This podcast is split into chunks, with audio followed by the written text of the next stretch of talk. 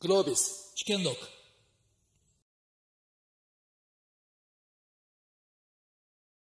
はい、グローバルサウス。本当ものすごく大事な地域で、あの、ここのことを今ちゃんと掴んどかないといけないのに、どういうことだっていう感じであるんですけど、今日ここにお集まりの方はお目が高い方で、その一番最先端で走ってらっしゃる、この方々をお招きできたっていうのもすごいことだと思っているので、今日は本当に、あの、岩井さんがお土産でもつけとけばもっと増えたかなっておっしゃってたんですが、お土産トークをしてくださるということだと思いますので、ぜひ楽しんでいただければと思います。さあ、それではグローバルサウス。まあ、日本にいると見えない、見えにくくて、なんとなくまだ怖いとかわかんないとかおっしゃる方多いんですけれども、実際に事業されている皆様から、えー具体的に何やってらっしゃるのかを聞いていきたいと思います。まずは最初、グローバルサウスで、どのような地域で、どの地域で、どのような事業をどのくらいの時間軸持ってやってらっしゃるんですかっていうのを一方ずつ伺っていこうかなと思うんですけど、まあ一番頑張っていらっしゃるっていうか、私が一番身近だったという。はい。トヨタ通商、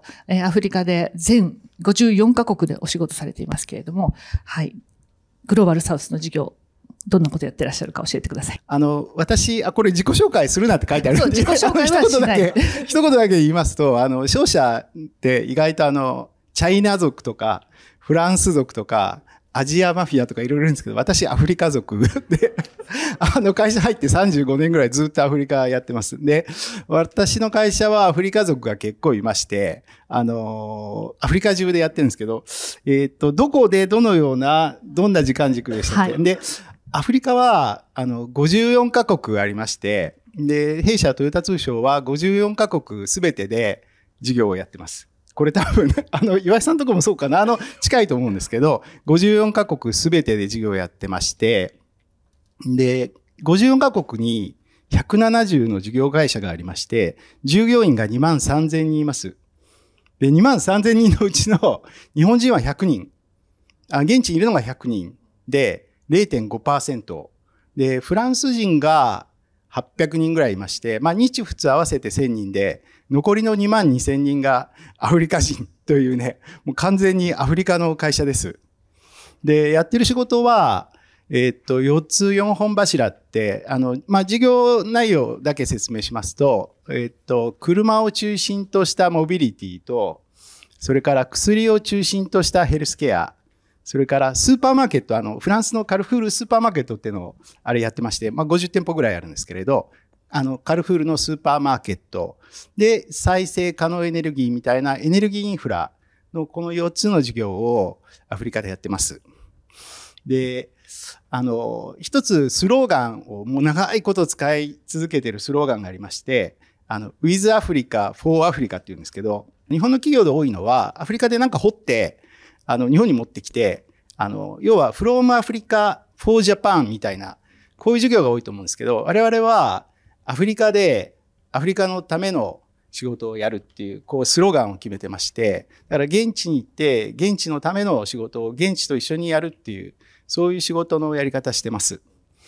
そして時間軸的には、時間軸。35年前からやってらっしゃるけど、成果が出てきて、どの、どのくらい先でこう本格ビジネス、もう本格ビジネスになってる感じですか？あの、ちょっと歴史と時間軸両方言うとですね、トヨタ通商は1920年ぐらいから、あの、エジプトで綿花を買って、もう100年。で、最近フランスの会社を10年前に買って、それが1850年に創業してるんで、ずっとアフリカの会社なんですけれど、あの、アフリカで170年やってて、もう170年ぐらいアフリカでやってます。ただ、局面認識は、あの、昨日 WBC であの方が言ってましたけど、野球に例えると、一回、一回裏か表と。要は勝負はこれから来ると。100要は100年経ってってるんですけど、100年経って、ようやく試合が始まったぐらいな感じで、今日グローバルサウスでちょっと打足になるんですけど、インドは多分3回の裏ぐらいに入ってきて、ホッケースティック曲がるみたいなところに来てると思うんですよ。で、中国は6回表ぐらいですかね。で、もう日本は9回裏と、あの、あの、日本は、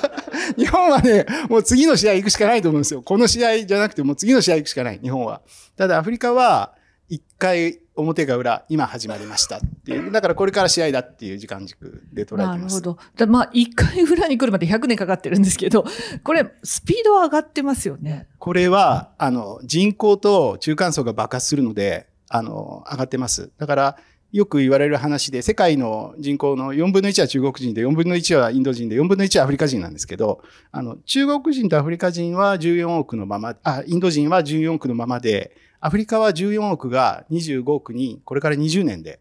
20、まあ、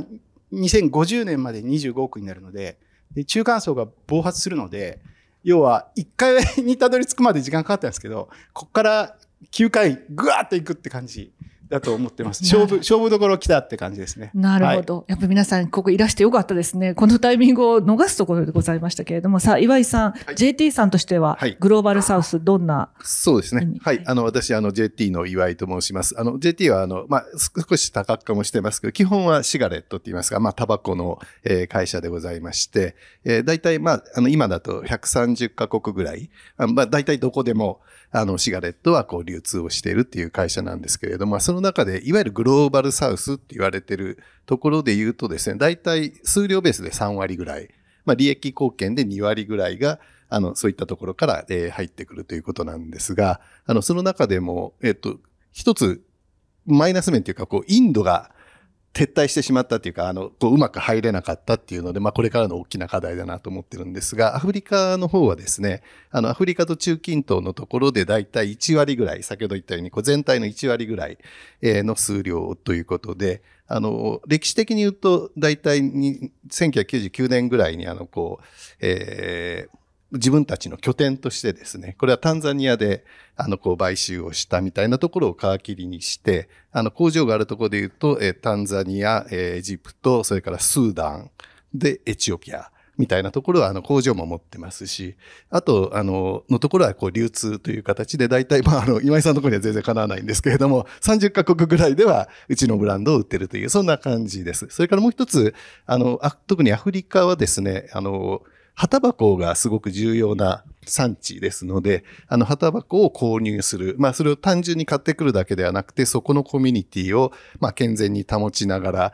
まあ、児童労働みたいな人権の問題もありますし、あとは、まあ、衛生問題とかもありますので、そういったところも私たちも協力しながら、いい、あの、葉タバコを、えっ、と、長く、あの、品質よく作ってもらえるような、そういった、まあ、コミュニティ活動なんかもやってるっていうのが今の現状です。はい、ありがとうございます。そういう意味では、まあ、99年ぐらいからっておっしゃってたけれども、ね、この時間軸的にはどうですか？こう、どうそうですね。あのー、先ほど今井さんおっしゃったように、やっぱりこう、人口が、あの、こう、非常に若い人口も多くて、これからも増えていく。それからやっぱり、あの、経済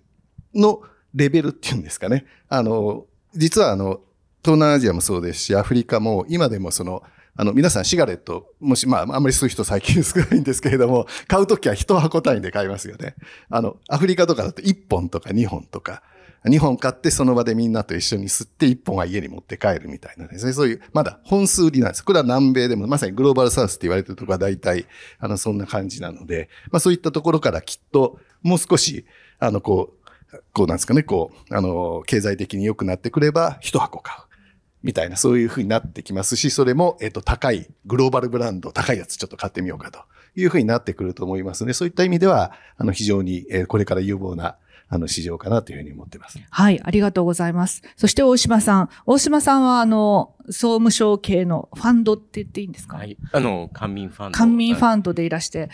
とても驚いたんですけど、この間私はあの、アフリカの VC ファンドにちょっとだけ個人的に投資をしていて、そこの投資家集会にいたらいらしたっていう え、政府がアフリカに投資してるんだってびっくりしたんですけれども、まあ、グローバルサウスを政府系ファンドはどう見てらっしゃる？ええー、まあ、総務省、まあ、旧郵政省ですね。あの、通信と放送と郵便事業と、こう、三つ柱があるわけですけども、あの、海外っていう意味では、まあ、ICT 分野ですね。えー、こちらを中心に、まあ、投資をしています。あの、政策オフィス後に、あの、ベースとしてあって、政策と収益のバランスを取るところに、えー、まあ、民間企業が行かれるときに、えー、ご一緒についていって、えー、マイナー出資をするという形で、少しそのリスクを、えー、と取る。あるいは、あの、進出後の、まあ、えー事業の過程をですね、一緒に伴走支援するというあの目的で作られておりまして、あの、2015年に、あの、できました。で、あの、最初はあの、ハードインフラというですね、あの、海底ケーブルを引いたり、あの、データセンターを作ったり、通信タワーを作ったり、で、これはあの、まさにグローバルサウスのところに、まあ、日本企業が進出しているところをですね。あるいは、その、今ですと、あの、えー自由で開かれたアジア太平洋と、えーいわゆるホイップってやつですね。えーそこに沿った形で、その通信網の整備を、えー日本としてもやっていくと。まあ、そんなところを手掛けてました。ただ、それだけですとなかなかですね、えーまあ、ビジネスの広がりが生まれにくいのと、それから、あの、世の中がデータドリブンな、あの、今朝の、あの、えー全体会でもありましたけど、そういう中に変わってきて、まあ、データをどういうふうに活用してサービスを提供するかっていうことをもっと見なきゃいけないというので、えーファンド出資ができるようになったり、あるいは、その、えーまあ、IC ICT サービス業って我々言ってるんですけども、あの、クラウドベースでデータを活用としたサービスを ICT に乗せてこう提供していく。まあ、こういうものを支援できるようになったんですね。で、ただまあそこはあの、一緒にですね、お付き合いしていただく事業者がいないといけないんで、で、その中で実は、あの、政府からすると、重要なグローバルサウスの地域にしっかり足場を築きたいっていう思いもやっぱりあって、で、アフリカは、えーご案内の通り、あの、中国やロシアが非常にプレゼンスが出てきますけども、日本はあの、ティカットをずっとやってるわけですけども、なかなかその、まあ、この、えー、2社あ別かもしれませんが、あまりそのたくさんの企業が出てるっていうのはまだ実感としてないので、それだったらあ何か我々できないかということで、まあ、石を置きたいというので、えーアフリカの投資を、えー最近、あの、始めさせていただいたと。で、そこを見ながら、どっかで、あの、アフリカの企業と一緒に日本の企業が、えー活動する、そういうきっかけ作りになればいいなということで始めたところです。なるほど。だから本当は官民ファンドっていうのは、企業さんがこの地域でこの企業を買いたいからとか、こういう事業やりたいからお金マッチングで出してくださいってお願いに行くのに、アフリカは誰もお願いに来てくれないってことですよね。あの、やっぱり事業リスクが大きいとか、政治リスクがあるとかいうので、なかなかその、えー思い切って出にくい。うんですけども、その技術は、あの、世界中同じように広がるので、その技術を活用したビジネス実装は、ものすごいスピードで、えーもう始まっている。うん。それを後から言っても全くビジネス取れませんので、うん。そこは割となんて言うんでしょう、技術的には枯れたものであったとしても、ちょっとその、えーまあ、まあ、携帯でのサービスが典型だと思いますし、エンペサみたいな、うん。あの、決済もそうでしょうし、あるいは、あの、えー健康診断みたいなとこであったり、ちょっと入れるだけ世の中良くなるネタがいっぱいあるので、うんそういったものは全部、あの、熟した後では遅すぎるので、やうんっぱり、あの、世界中で何か起きてるかっていうのを見とかなきゃいけない。こんな観点で、なるほど。はい、あの、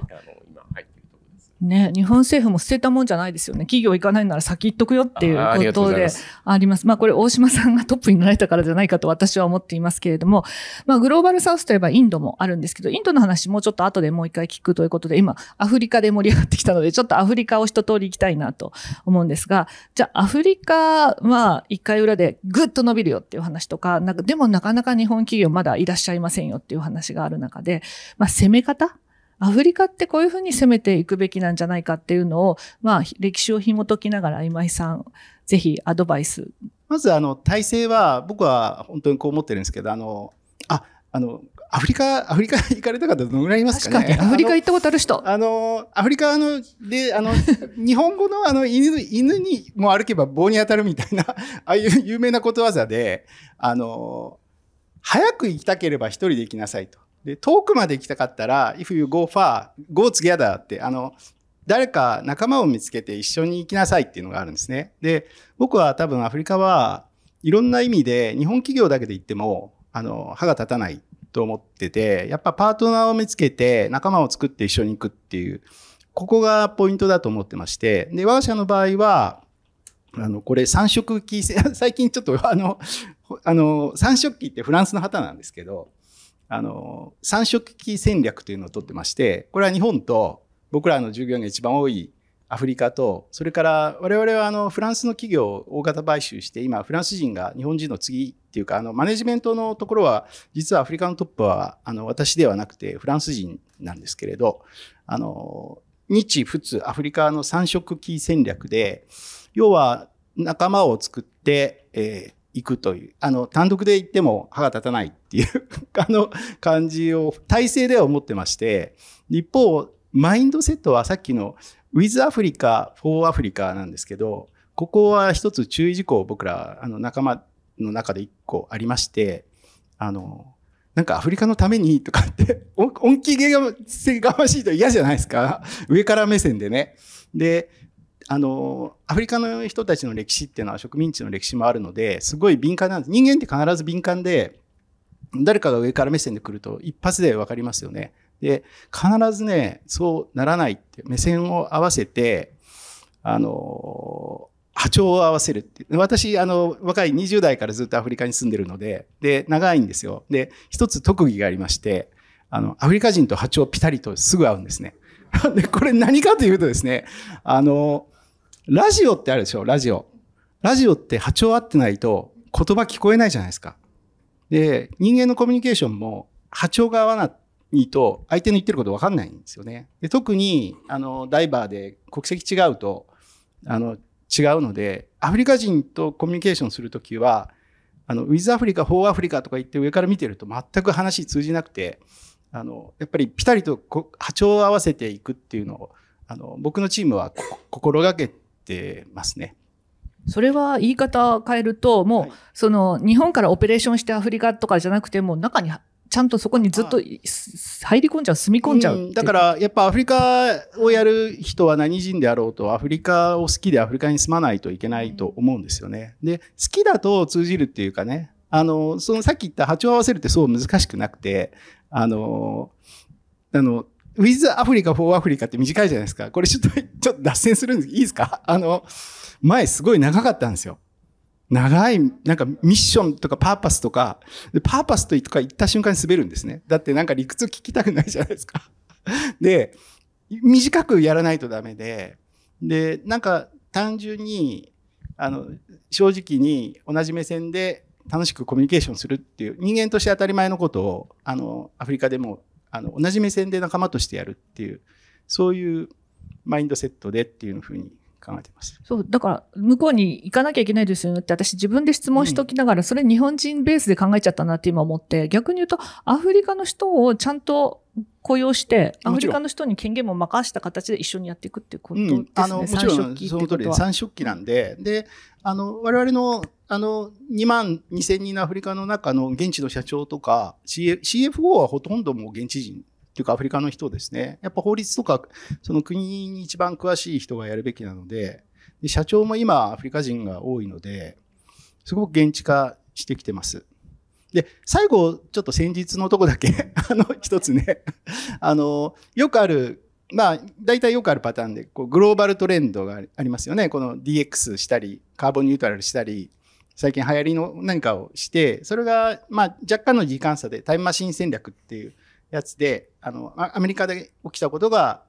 他の日本でも起きると、Facebook が日本でも流行るみたいなね。あれがあるんですけど、アフリカの場合一つだけあるのは、GDP が、あの、パーキャピタが、まあ、2、3000ドルなんですよ。だから、あの、4万ドルの国でやってる国、ことをできないって、さっき岩井さんがおっしゃった、あの、タバコ1本で売るってあれに近いんですけど、あの、僕らはそれはアフリカンソリューションって呼んでるんですけど、やっぱりアフォーダブルで、ローコストで、で、シンプルなソリューションをアフリカには入れないと、なかなか、あの、カルフールのスーパーマーケットやってるんですけど、あのね、見ていただいて、あのフランスで売ってる品揃えとすごい違うんですよ。だから、ああいう、やっぱアフリカンソリューションをやるっていうのが、戦術上のポイントで、あの、気をつけてるところです。あの B2C のみならず B2B も同じ。そうですね。あの、よく言われてるあの、モバイルマネーが典型で、エンペサってすごくシンプルでローコストな。で、今流行り出してるのは、あの、さっきのインドの、あの、日本でいう PayPay のあの、PayTM ですよね。あの、PayTM なんかは、あの、あれ安いローコストでアップグレード、アップデートもすぐできるあのモバイルマネーなんで、あれなんかはアフリカで出てくる。やっぱローコストのものじゃないと、あの、ハイスペックのものは売れないとか、トヨタで言うと、そんな感じです。はい、ありがとうございます。今井さん、攻め口。アそうですね。フリカ。あの、日本人が行ってやろうっていうことでは絶対無理かなと思っていて、あの、私はよく例え話として、あの、ラグビーのジャパンチームって、あの、DNA 的にコテコテ日本人だけでやってるわけじゃないし、国籍ももともと日本じゃない人も含めてでも、日本のためにあるミッションを持ってやっていくみたいな、そういうチーム作りっていうのをやっぱりやらなきゃいけないと思ってまして、まあ、特にあの私たちのタバコ事業って今ワンチームにこう国内も含めて、あの、ジュネーブが本部ですと。えっ、ー、と、先ほどちょっと控室で話しましたけど、レバノンとかの人で、あの、あの、こう、あの、アラビア語も喋れるとかですね。まあそういう人間が、やっぱりこう入り込んでいって、現地の人と一緒にやっていく。まあそういう形になってくるので、もちろん日本人でも、まあ例えばこう製造とか品質とかそういうところで貢献できる人は、あの、行ってやってるっていうことで、まあ適材適所でできる人が行ってやるけれども、日本人だからとか西洋の人だからっていうことではない、なんかそういうチームをちゃんと作っていくっていうのが一つすごく大切だなっていうふうに思っているのと、あとはあの、ちょっと、あの、私も、私はどちらかというとアフリカに関してはものすごく、あの、新参者で、あの、2011年にそのスーダンの買収をするときに、なんかもう最終局面だからちょっと行ってみてきてとかって言われてですね、初めて見に行った時が、まあ、アフリカの自分の初めての体験ぐらいだったので、あの、いろいろと長くやられている、特に政府の方とかと話をすると、やっぱりさっきの上から目線じゃないですか、やっぱりこう、支援してあげるべきところとか、アフリカはかわいそうなところみたいな、なんかね、その目線がすごく、まだ残っちゃってるんですね。でもそうじゃなくて、アフリカで解決するような社会課題があれば、逆に日本でものすごく過疎になっているようなところにいくらでも展開できるので、本当に一緒になって同じ目線でやるみたいなマインドセットを持つみたいなことは、私は結構大切なんじゃないかなというのは、あの、その時すごく、あの、それ以来、えっ、ー、と、感じているところです。それと、もう一個最後に、あの、特に日本の企業の、まあ、自分自身もそうなんですけど、トップが、まさに本当にアフリカ見に行くとか、そこで何が起こってるかみたいなことを、やっぱりこう、ちゃんとやらないとですね、なんかこう、遠くの東京の、それも高層ビルの上から、なんかアフリカって今最近どうなんだと、まあ、人口伸びるって言ってるけどどうなんだじゃなくて、やっぱりみんなが行くべきだし、どこにリスクがあって、どこにオポチュニティがあるかっていうのはしっかり見るべきことだと思いますし、日本人ってそれでなくてもリスクアバーターなので、あの、適切にこう、まあそこにアフリカに行ってその会社潰れるほど投資しろって言ってるわけじゃなくて、まさにさっきの話ですけど、布石を置くぐらいのことは今からやっとかないと、本当に間に合わないんじゃないかなっていうのが私の今の危機感で、まあそれはあの JT としてだけではなくて、どういう会のアフリカ担当としてもですね、はい、あの、ちょっとあの、すごく皆さんに訴えたいところです。はい、ありがとうございます。本当この危機感、さっきの今井さんのお言葉にもありましたけど、CFO は全部現地の人って、もう人材も育っているし、スタートアップのレベルも結構高くなっている。それをまあまさに大島さんは投資を通じて、今回、こう、布石を打ち始めてらっしゃるわけですけど。今ちょっとお話伺いながら、まあ、あの、我々もアフリカ投資したばかりなんで新参者ではあるんですけども、あの、今までじゃあ日本の企業がどういうふうに海外展開してきたかっていうことを考えてみると、私はあの、まあ、金融出身でしたので、あの、このバブル崩壊後どうだったかっていうと、やはり中国に出てった。あるいはその後はチャイナプラスワンも含めて東南アジアに出てった。で、じゃあ10年前、私15年前香港にいたんですけども、その頃は中国大陸とかずっと待ってたりして。で、その頃にじゃあカンボジアとかラオスとかどう映ってましたかみたいなことであったり、じゃあベトナムはどう映ってましたかっていうと、まあ結構みんなまだまだあの不安だなと思ってたと思うんですね。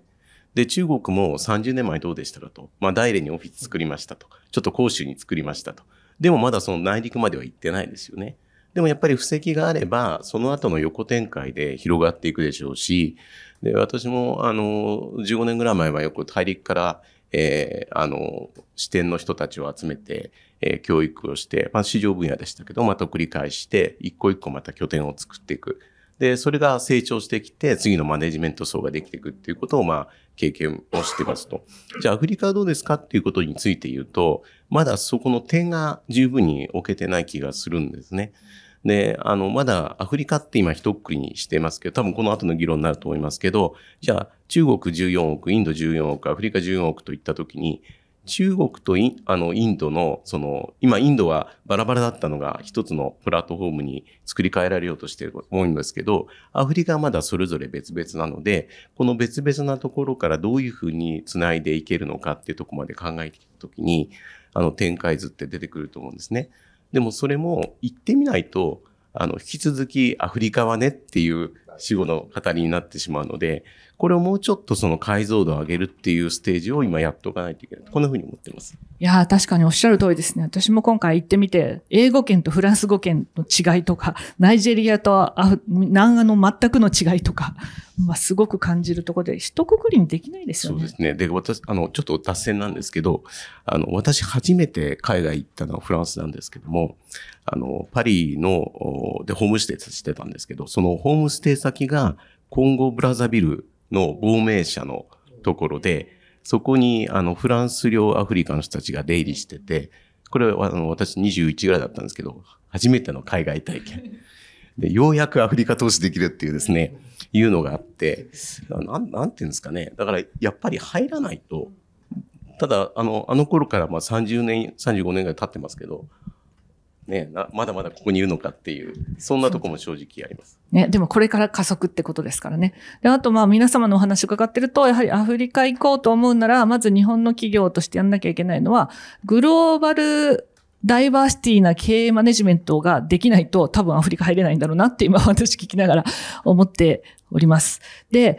まあ、今大島さんからアフリカって一口で語るけど、こうまだまだそう全然違うしっていう話があったんですけど、どの国から日本企業は行ったらいいんですか？もしくは、どの国がどの業種にとって行きやすいですかっていう質問をした場合はどうなりますかね？これは今井さん、岩井さんに聞いてみたいけど。あの、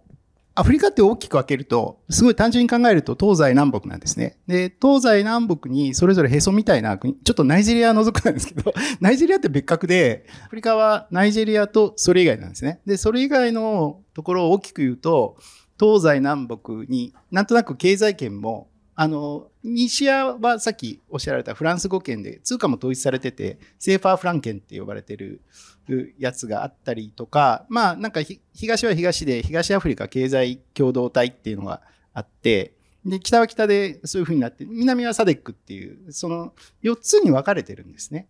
で、その4つの中にへそみたいな国があるんですよ。まあ一番分かりやすいのが東のケニアですよね。はいケニアが玄関。で、ケニアでなんかして、で、ハブスポークでタンザニアに伸びるっていう。で、まあ、ナーの場合は一番わかりやすくて、まあ、ナーでなんかして、ハブスポークでナミビアとかジンバブエ伸びる。ていう。で、西はちょっと微妙なんですけど、あの、西アフリカは、あの、セネガルとカメルーンとコートジボワールが、これ、三つともラあサッカーのワールドカップに出てくる。まあ、なんかライバル国で、ハブがね、へそ争いしてるんで、小競り合いで、ちょっとわかりにくいんですけれど、でも、まあ、三つハブがあるとか、エントリー、エントリー戦略っていうことを考えると、普通はそのハブへ入ります。そこがやっぱりビジネスインフラ的に行きやすいので。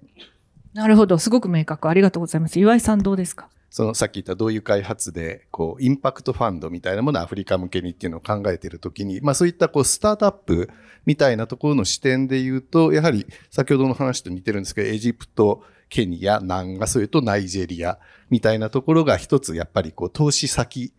として、またはそういうものがこう、えっ、と、生まれ出てくるエコシステムができつつあるっていう意味においては、あの、重要な地域なのかなというふうに思います。で、あとはやはり、あの、それぞれの産業をやっていく上で、えっ、と、例えば政府みたいなところがどれだけ協力的で腐敗してないかとかですね。それから、あの、まあ、どんな形で、こう、えー可能性があるのかみたいなところっていうのは、やっぱりかなり固有の部分があると思いますので、まあ、そういったものをこう調べていくためにも、あの、こう、まあ、拠点を置いて人がいて、またはそのいろんなところとネットワークを作って情報を得て、で、少し投資してみて失敗したりしながら、みたいな形でやっていくのがいいのかなと。特に、あの、例えば IT みたいなところだと、ルワンダみたいに、まあ昔は内戦でこんなとこってありましたけど、今や本当に政府が必死になって自分たちをこう生まれ変わらせようとしていて、まあそういう形でこう、いろんなこう新しい取り組みみたいなことにもですね、積極的に許可を与えてみたいなことで、あの、ドイツさんが投資してるね、あの、ところももうね、大成功されてるところもありますよね。はい。あの、そうですね、あドローンをそうですね飛ばし。たりね、あの、ジップラインがね、飛んでます。マイクをぜひ。あの、リバースエンジニアで、あの、ね、あの、ジップラインって、あの、ルワンダで、あの、我々が出資しているパートナー会社なんですけど、あの、ドローンで血清を運んで農村に、あの、まあ、ポトンって落と血してくる液をあのパラシュートでドンと落とすっていうのをやってたんですけど、それを今、日本に逆輸入して、あの、五島列島の、あの、離島に、あの、医薬品を届けるっていう、同じビジネスモデルをリバースで持ってきてっていうチャレンジを今してます。なかなか苦戦してますけど、はいはい。ちょっとインドも聞いとかないと、グローバルサウス、アフリカ一色になっちゃってしまうので。あの、まあ、我々はあの、えー最初海底ケーブルを、あの、敷設を出資をして、で、今、ケーブルの先に、あの、つながる、まあ、データセンターへの投資を、あの、日本企業とご一緒してます。で、この、あの、まあ、データセンター需要が今爆発的に伸びていて、ねで、まあ、あの、まあ、欧米中心だと思いますけども、あの、バックオフィスが集中されてたり、あの、ということもありますし、まあ、インド自体の、その、ニーズってもあるでしょうし、まあ、あの、 GAFA が多いんですけども、あの、 GAFA が、まあ、ハイパースケーラーと言われている人たちがデータセンターをどんどん立てていると。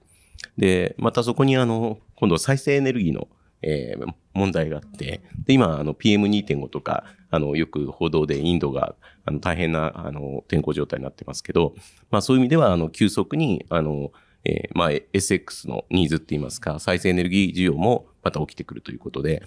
あの、かなりまあ、ハードインフラの、まあ、投資需要があるっていうのが、まず、えー前提としてあって、で、デジタル経済が、あの、1兆ドルっていうんですか、そのぐらいあるということなんで、日本500 550兆、600兆 GDP で、ね、150兆円って言われると、すごい規模ですよね。で、それとあともう一つは、えーこれはまだあの、よく掴みきれてないんですけど、スタートアップですね、の、やっぱりあの、IT 系のスタートアップがすごく出てきていて、で、それがあの、データが、やっぱり、だんだんあの、データ基盤が共通化されて、あの、国民識別番号みたいなのが出て、そこに紐づいて、データが活用できるようなところも作ってしまったんで、14億人のプラットフォームを今作ろうとしてますと。で、ここで生まれてくる、やっぱりデータ利活用したサービスっていうのはやっぱりすごいんだと思うんですね。それと、あの、ま、割合と最先端技術に近いところも出てくると思うので、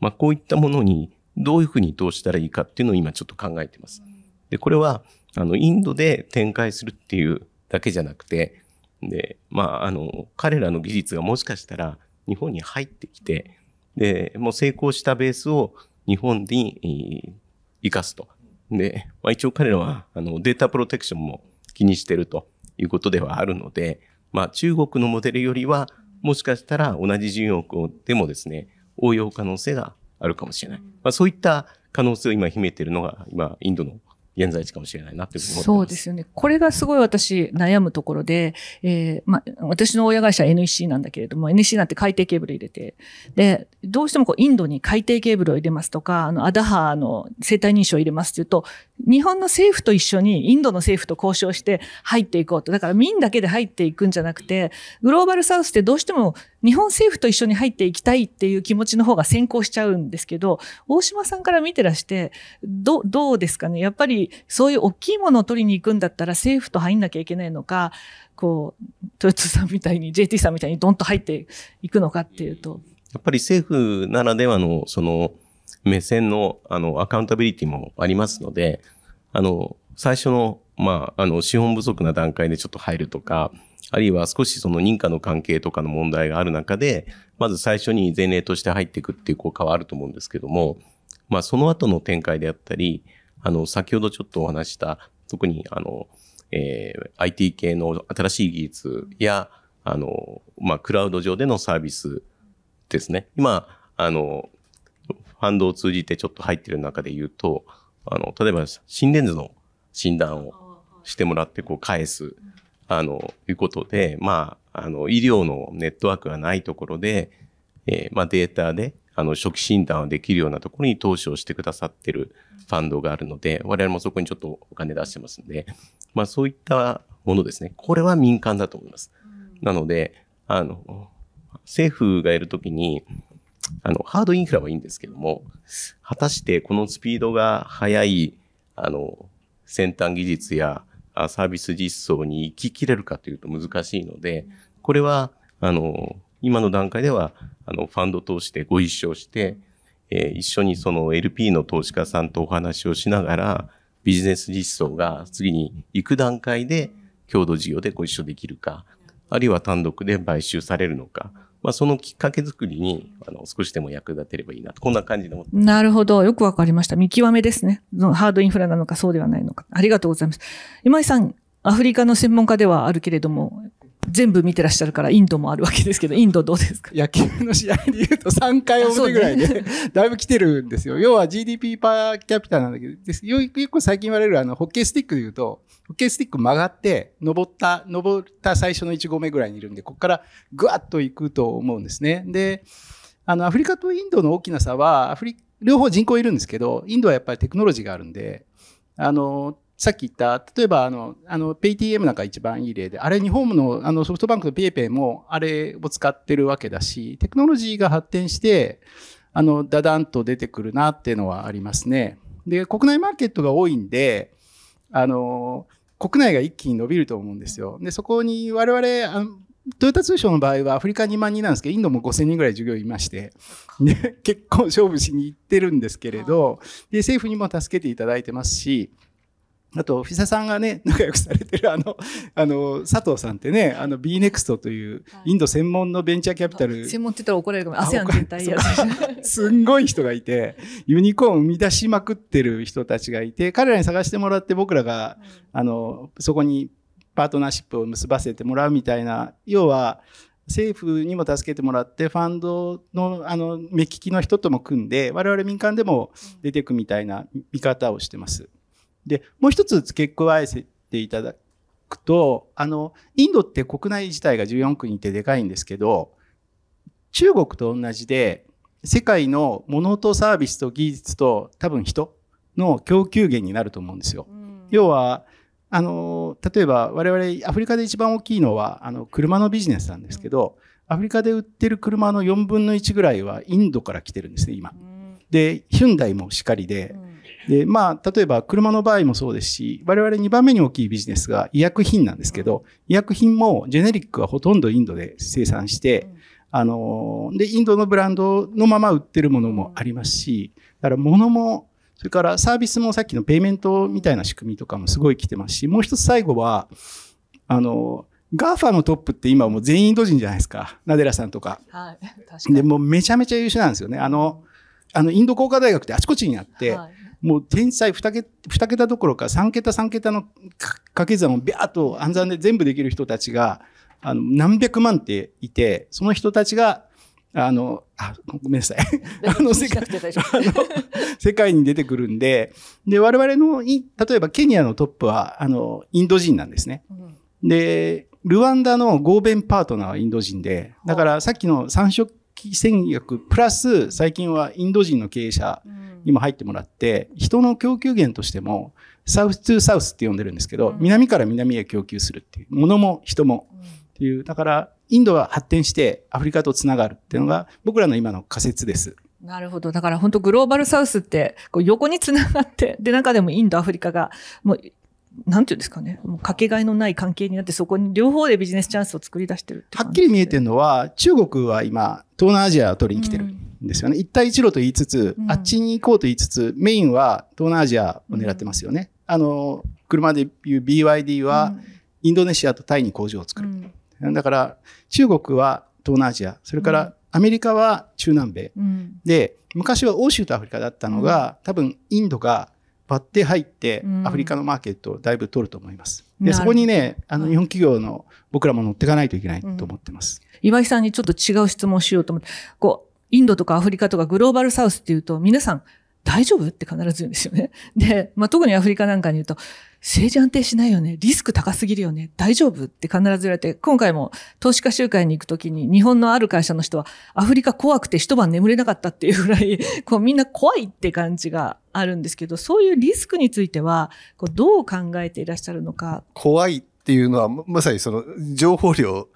みたいな部分もあると思いますし、あとは、その実際に、こう、さっきも言いましたけど、やっぱりこう、それでも実際行かなきゃわからない。あの、その国が危ないですよって言われても、その都市が危ないって言われても、危ないところって限られてたりとかしますし、もちろん、あの、日本でいるよりは、リスクは高いかもしれないけれども、そこら辺は、あの、しっかりとそのセキュリティみたいなところを、のインテリジェンスを、あの、高めておきながら、あの、こう、やっていけば、私は全然大丈夫だと思いますし、あと、まあ、先ほど言った腐敗とか、まあ、そういったところは、やっぱりこう、気をつけなければいけない部分が非常にありますので、まあ、そういう意味でもいいパートナーというか、現地のいいパートナーを、あの、しっかり選ばないと、まあ、私たちインドもやっぱりそこがうまくいかなくて、結局、あの、弾き出されちゃったみたいなことがあるので、まあ、そこをこう、あの、気をつけながらやっていけば、あの、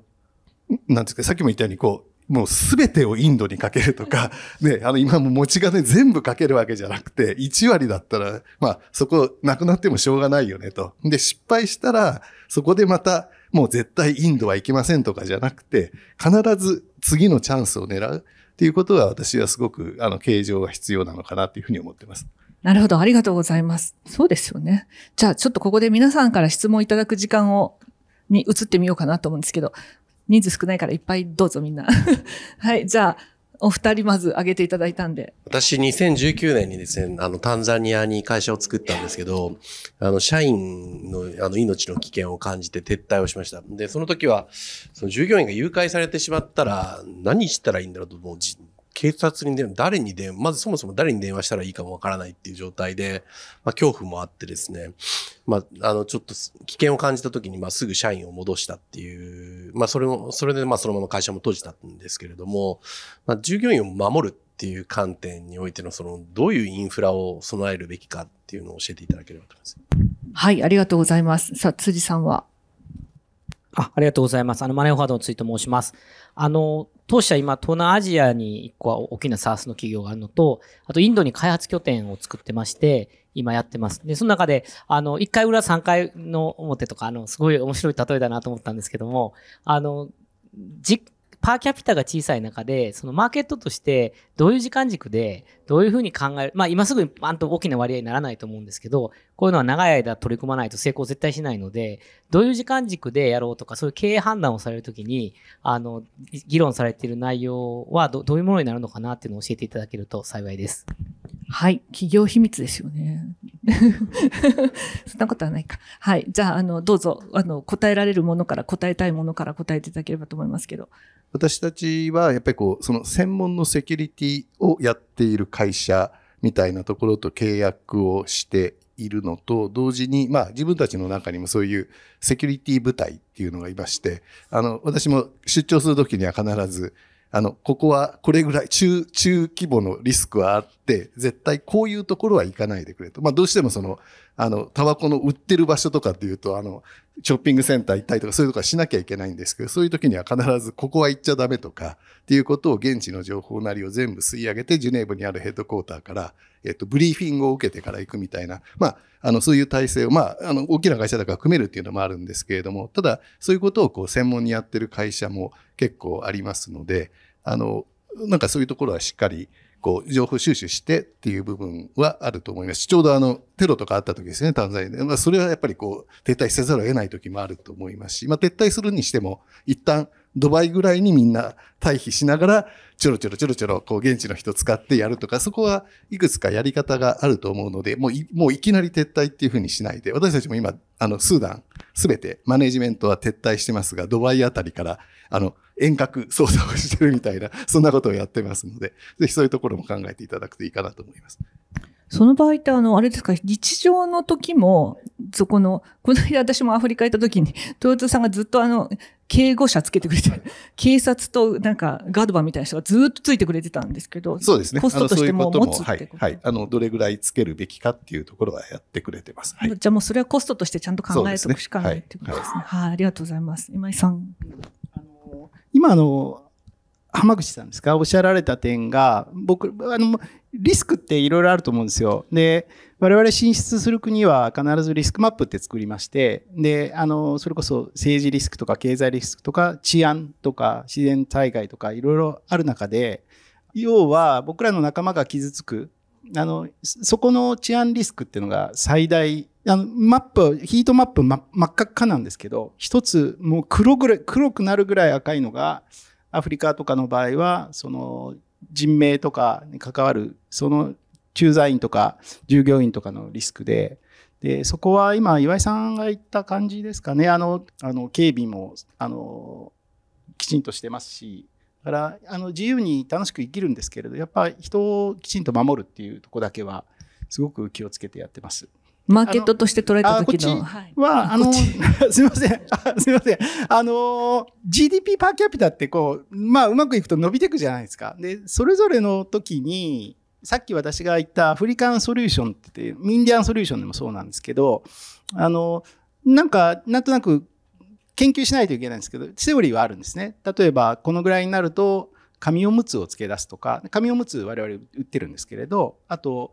本当にいろんなことやってる会社で、あの、アフリカでビールも作って、ハイネケンと合弁でハイネケンのビール、もっと安いの作ってるんですけど、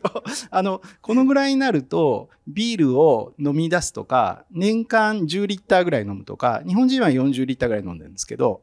あの、大体このぐらいの所得になると、このぐらいになると、薬はこれを使い出すとか、わかりやすいのは車で、あの、3000ドルを超えてくると、バイクを乗り出すんですね。で、まあ、8000ドルとか1万ドルに近づいてくると、まあ、モータリゼーションが起きるっていう、このなんか、中間層を経験するとこのセオリーがあって、それを見ながら、必ず直近のマーケットを、マーケットについては見て、あの、その時々の、あの、2、3歩先の手を打つっていうのが、戦い方としてはやってることですね。でもう一つ、その、我々はあのエネルギーとかもすごい力入れてまして、で、これは社会課題っていうか、その、マーケットインじゃなくて、あの、社会インフラの方の話で、これは、あの、その時の、こう、例えば、グリッドが弱いとか、なんか、時々の、あの、その国の社会の状態を見ながら、やっぱり最適な、その、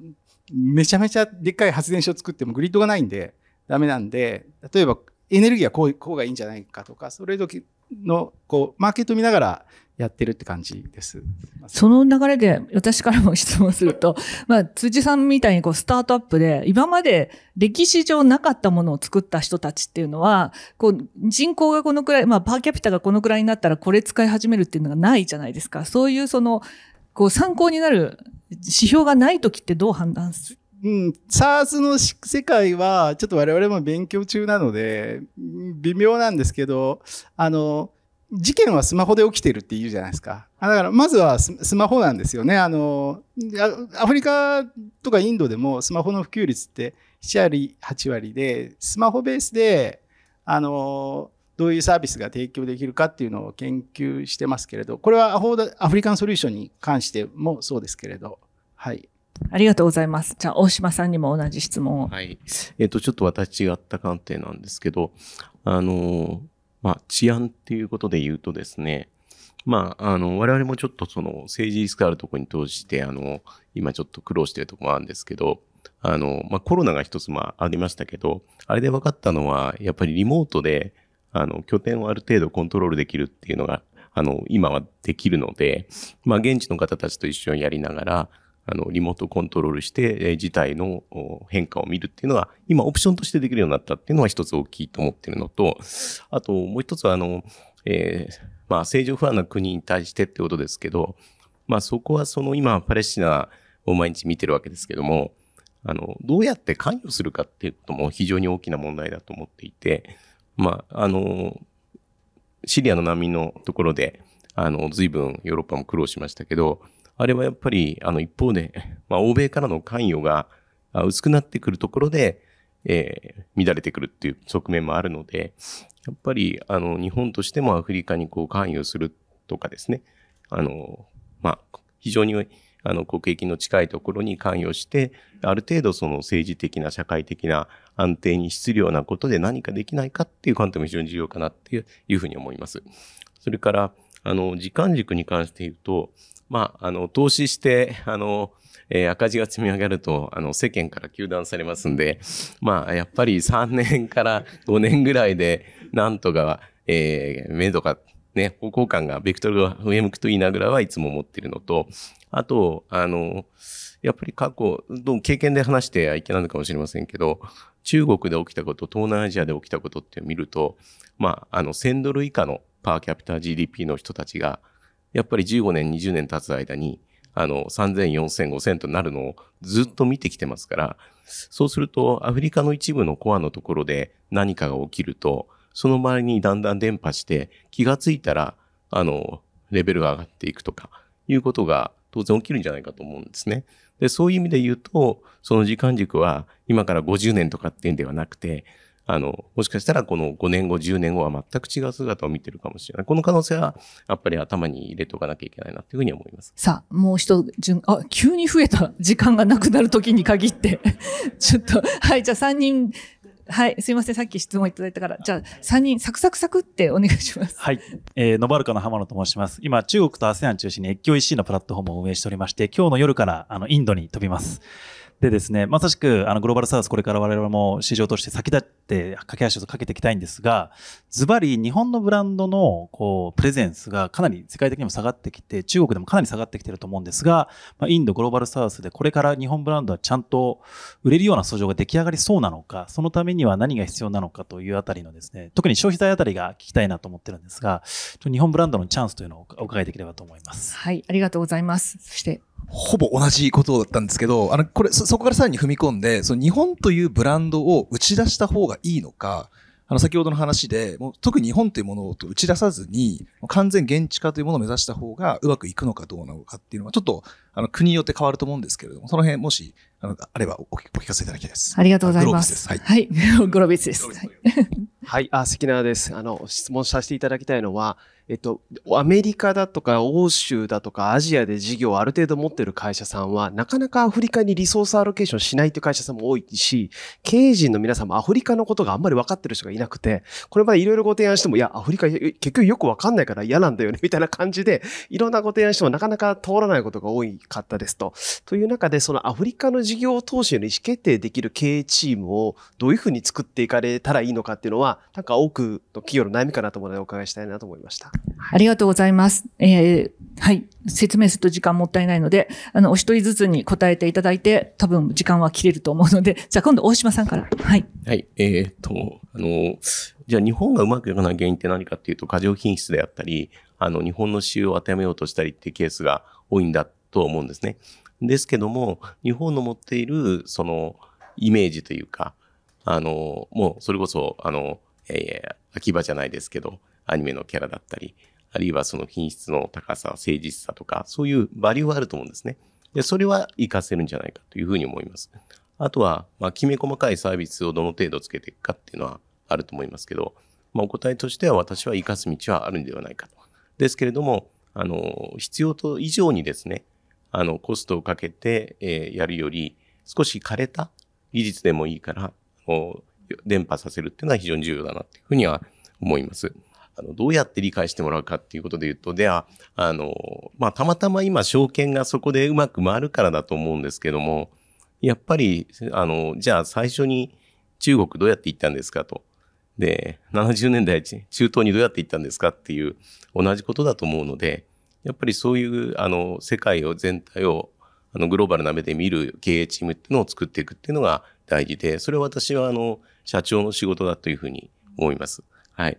はい。ありがとうございます。じゃあ岩井さん。はい B2C で、なおかつ、あの、こう、社名で何かを選ぶっていう、あの、ビジネスでは基本ないビジネスをしていると、あまりその日本とかっていうのを基本出す必要はない。まあ自分たちのところは基本はないかなと思ってます。ですから、その、えっと、なんていうんですかね、こう、社名ブランドと、それから、えっと、個別のブランドみたいなもののどっちを使って、まあ、もともとレバレッジがかかっている、あの、ビジネスなのかっていうことによって、そこは判断すべきなんだろうなというふうに思っています。で、ちょっとさっきの辻さんの質問にもかかってくるんですが、そういう、あの、個別のブランドみたいなものを、まあ、あの、どんなビジネスであっても、ブランディングとして定着、あの、消費者の頭の中に入れておくってことはものすごく大切で、あの、先ほどみたいにこう、なんかやって撤退してしまうともう、その間ずっと他のブランドが、あの、まあ、タバコといえばマールボロになっちゃうみたいなことがあるわけですよね。そうすると、あの、マネーフォワードとして、今はこの国であんまり儲かんないかもしれないけど、なんかこういうものを使うときはマネーフォワードなんだなというのを、いかにこう植え付けておきながら、チャンスが出たらドット投資して、あの、顧客を獲得するとか、なんか、そういう意味でのその個別ブランドのブランディングみたいなことを考えるべきなんじゃないかなというのが、あの、一つです。ただ、あの、先ほどおっしゃったように、やっぱりこう、日本ってすごく信頼されてる部分があるんです。ただ、アフリカでこれちょっとデータがなくて、あの、曖昧なことなんですけれども、あの、品質といえばって昔は日本って言ってもらったんですけど、最近は中国っていう人が多くなってるというぐらい薄れてきてるのも確かですか。ら、が、あの、やっぱり誠実にアフターサービスみたいなこともしっかりやってくれるみたいな、そういう信頼感はあると思いますし、消費者に直接ではなくて、その、えっ、と、ディーラーであるとか、代理店であるとか、政府だとか、そういうところに対する、まあ、あの、日本はしっかりやってくれるし、あ、あこぎなことはやらないみたいな、そういうイメージは大切にしているので、あの、そういうところは、こう、ビジネスとしてはあるのかなというふうに思います。で、あの、関根さんの質問にはやっぱり私もトップ自ら見に行けと。見に行きもしないで、えっと、この大きなオポチュニティを失うんだったら、それは、えっと、未来の社員に対してあなたは何にもしてない不作為だっていうふうに思うので、あの、そういうふうにならないようにしてくださいねという、はい、お願いでございます。はい、ありがとうございます。じゃあ今井さん。私ところで本業はもともと車を売ってるんですけど、これトヨタとかもう勝ちまくってます。だから、あの、あの、耐久消費財の世界あるじゃないですか。あれ、これは相変わらず強くて、トヨタ、スズキ、ヤマハ、強いし、今は最近、ダイキンさんの代理店始めたんですけど、まあ多分勝つと思います。だから、あっちの世界大丈夫なんですけど、あと、例えば日本で言うと、ユニクロさん来たら勝つと思います。なんといってもグローバルウィナーなので。